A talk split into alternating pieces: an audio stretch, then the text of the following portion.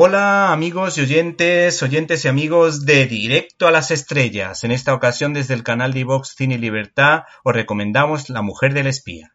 Nos damos un beso irreal en un mundo real.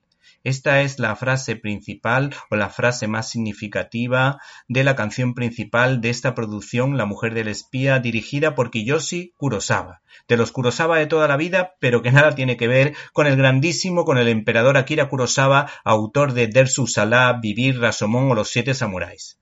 Este cineasta, Kiyoshi, da muestras de su enorme talento en La mujer del espía, una película de corte histórico y un género en el que nunca se había adentrado. Esta producción viene avalada por el premio en el Festival de Venecia y las influencias de este cineasta son Jacques Tourneur, Orson Welles y el maestro del suspense Alfred Hitchcock. Y esta película bebe de las fuentes del cine clásico japonés de los años 40 y 50. Por otra parte, este cineasta ostenta el récord de haber presentado tres películas distintas en tres festivales de clase A como Venecia, Berlín y Cannes, todas en el mismo año.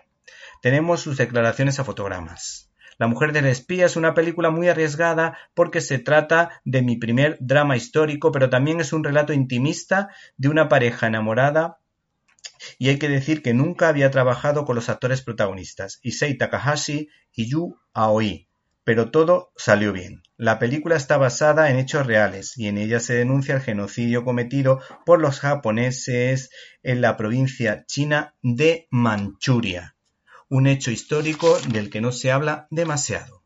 Las interpretaciones son realmente buenas y los actores son muy expresivos. El marido representa a la ambigüedad de un espía a la perfección, un hombre que intenta proteger a su mujer de los crímenes contra la humanidad que ha presenciado. Y la mujer es una chica sencilla, inocente, hasta cierto punto, que está muy enamorada de este chaval, que no soporta los silencios de su marido y que prefiere eh, saber la verdad a pesar de las consecuencias psicológicas que ello pueda tener, pues entiende que la felicidad se encuentra en formar parte del todo que forman estas dos personas y estar juntos en los momentos buenos y malos de la vida. La intriga está bien dosificada y las escenas de mayor intensidad dramática están suavizadas por momentos de ternura y complicidad realmente hermosos.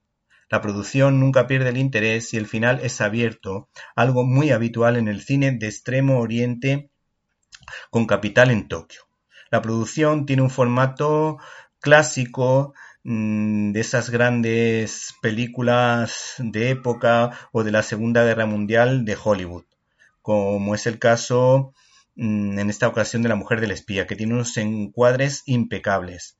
Esta película la mujer del espía invita a reflexionar sobre la necesidad de contar la verdad para que las personas cegadas por la ideología abran los ojos y despierten del sueño creado por la propaganda ultranacionalista en este caso y se caigan del guindo. Finalmente nos quedamos con la frase que le dice el espía a la chica, aunque estemos separados, nuestros corazones estarán unidos.